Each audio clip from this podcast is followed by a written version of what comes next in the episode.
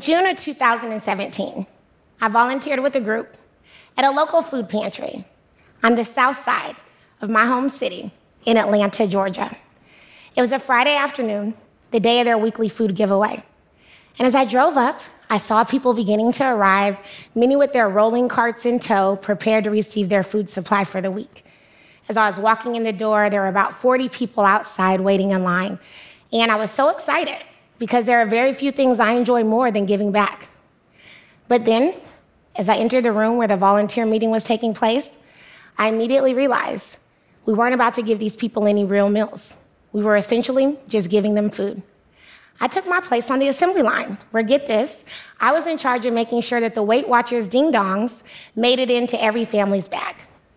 As the bags started to come around, I'm thinking to myself, what on earth are we doing here? Each bag contained two 20 ounce diet Snapples, a gallon of barbecue sauce, a bag of kettle potato chips, a box of superhero shaped, vegetable enriched macaroni noodles, a box of Belvita breakfast bars, a can of refried beans, a can of sweet peas, a miniature can of corn. I can't forget about those ding dongs, and French fried green onions, you know, the kind that go on top of a green bean casserole. And that was it. We made over 100 of those bags that day, and people indeed stood in line to receive one. But a feeling came over me. I felt bad and a little angry.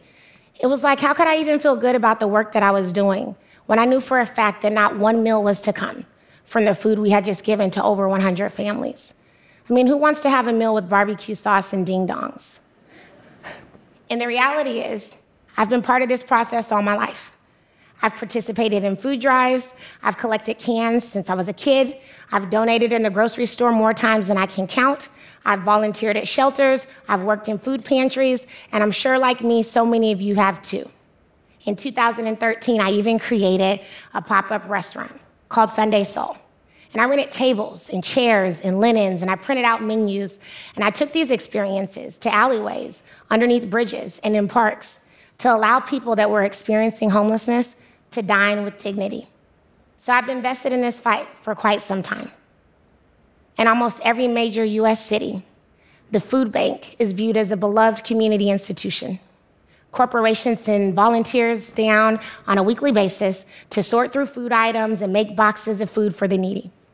And can drives, they warm the hearts of schools and office buildings that participate and fill the shelves of food banks and food pantries across the nation. This is how we work to end hunger. And what I've come to realize is that we are doing hunger wrong. We are doing the same things over and over and over again and expecting a different end result. We've created a cycle that keeps people dependent on food banks and pantries on a monthly basis for food that is often not well balanced and certainly doesn't provide them with a healthy meal. In the US, our approach to doing good, or what we call charity, has actually hindered us from making real progress. We're educating the world on how many people are food insecure. There are television commercials, billboards, massive donations, the engagement of some of our biggest celebrities in the fight. But the ever present reality is that even with all of this work, millions of people are still going hungry, and we can do better. Globally, 821 million people are hungry. That's one in nine people on this planet. And here in the United States, nearly 40 million people experience hunger every single year, including more than 11 million children. They go to bed hungry every night. Yet we're wasting more food than ever before, more than 80 billion pounds a year to be exact.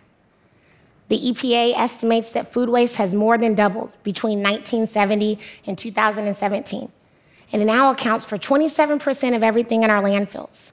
And as this food sits, it gradually rots and produces harmful methane gas, a leading contributor to global climate change. You have the waste of the food itself, the waste of all the money associated with producing this now wasted food, and the waste of labor with all of the above. And then there's the social inequity between people who really need food and can't get it, and people who have too much and simply throw it away.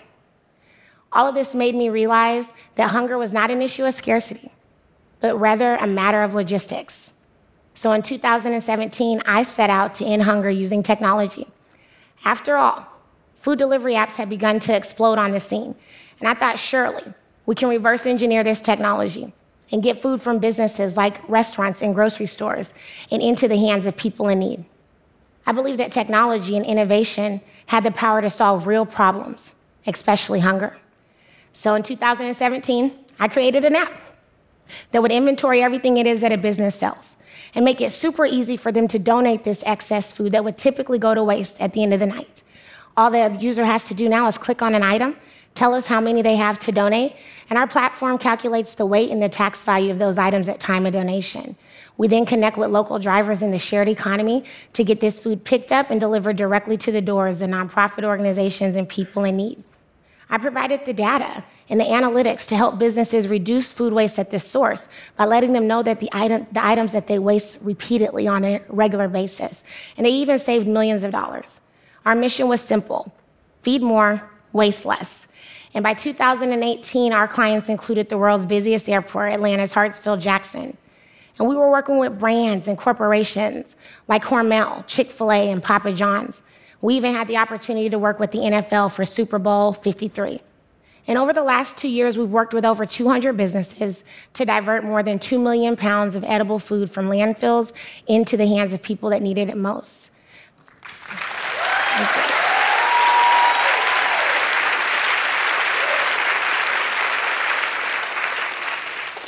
This has accounted for about 1.7 million meals and allowed us to start to expand our efforts to other cities like Washington, D.C., Chicago, Miami, Philadelphia, and more. That's just one approach that actually tackles the problem. Another was the launch of our pop up grocery stores.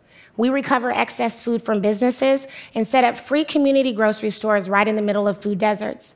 We bring out a chef and we do on site taste testings and allow families to leave with recipe cards. We give every family reusable grocery bags and allow them to simply shop minus the price tag. We wanted to give people access to meals and not just food. We wanted to change the way that we think and work to solve hunger in this country. Get people to believe that we can solve hunger, not as a nonprofit, not as a food bank, but as a social enterprise with the goal of reducing waste and ending hunger.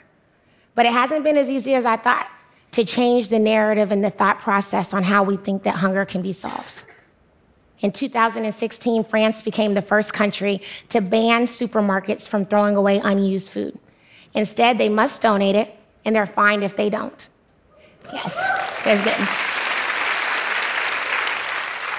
In 2017, Italy followed suit, becoming the second European nation to pass an anti food waste ban.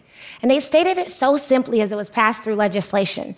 We have millions of pounds of good food going to waste, and we have poor people that are going hungry. That simple.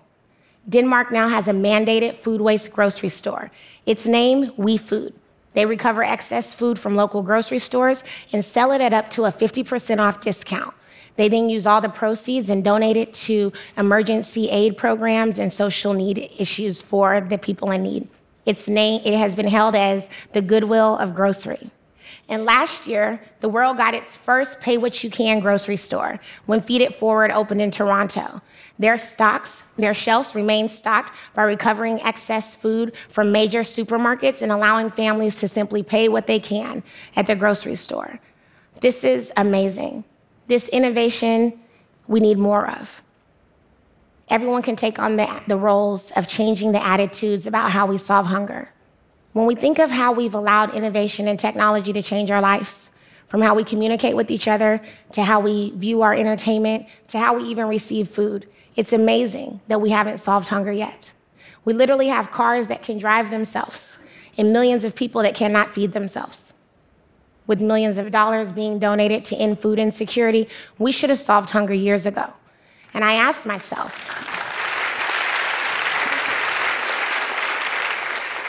I asked myself, why can't we escape this vicious cycle? Why haven't we solved this problem? I remember meeting with investors and pitching the idea, trying to raise funds for my business. And one of them said to me in true seriousness, hunger is already being solved, as if millions of people weren't going to go to bed hungry that very night, and if there was nothing else to do. And the reality is, one would think that hunger is being solved, but the truth is, it's being worked on. If we really want to solve hunger, then we have to change the way we've been doing it. The same actions will always garner the same results. There are hundreds of social entrepreneurs all over the world that have a focus to solve really big problems, like hunger. But they'll never get the same support that we give national hunger fighting organizations and food banks. But if given the opportunity, they have the ability to foster insight and perhaps be forward thinking enough to solve this problem.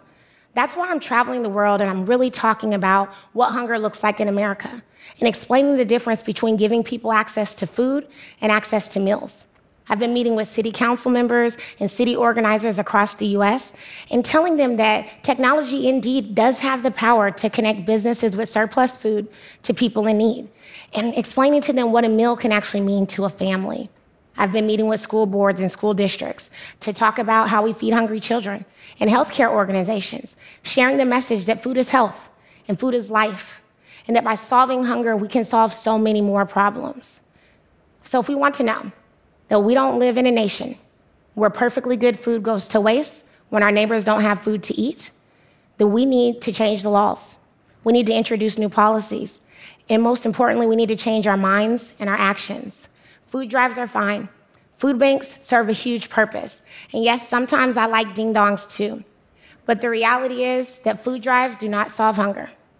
And if we are smart about connecting the dots that are right in front of our noses, we can do far more than give a family a box of superhero shaped, vegetable enriched macaroni noodles and a gallon of barbecue sauce to feed themselves. Instead, we can give them back their dignity. Perhaps we can increase school attendance in schools. We can improve the health outcomes for millions. And most importantly, we can reduce food waste in our landfills, creating a better environment for all of us. The thing I love most is that we can feel good about it in the process. If we solve hunger, we have nothing to lose and everything to gain. So let's do it. Thank you. Thank you.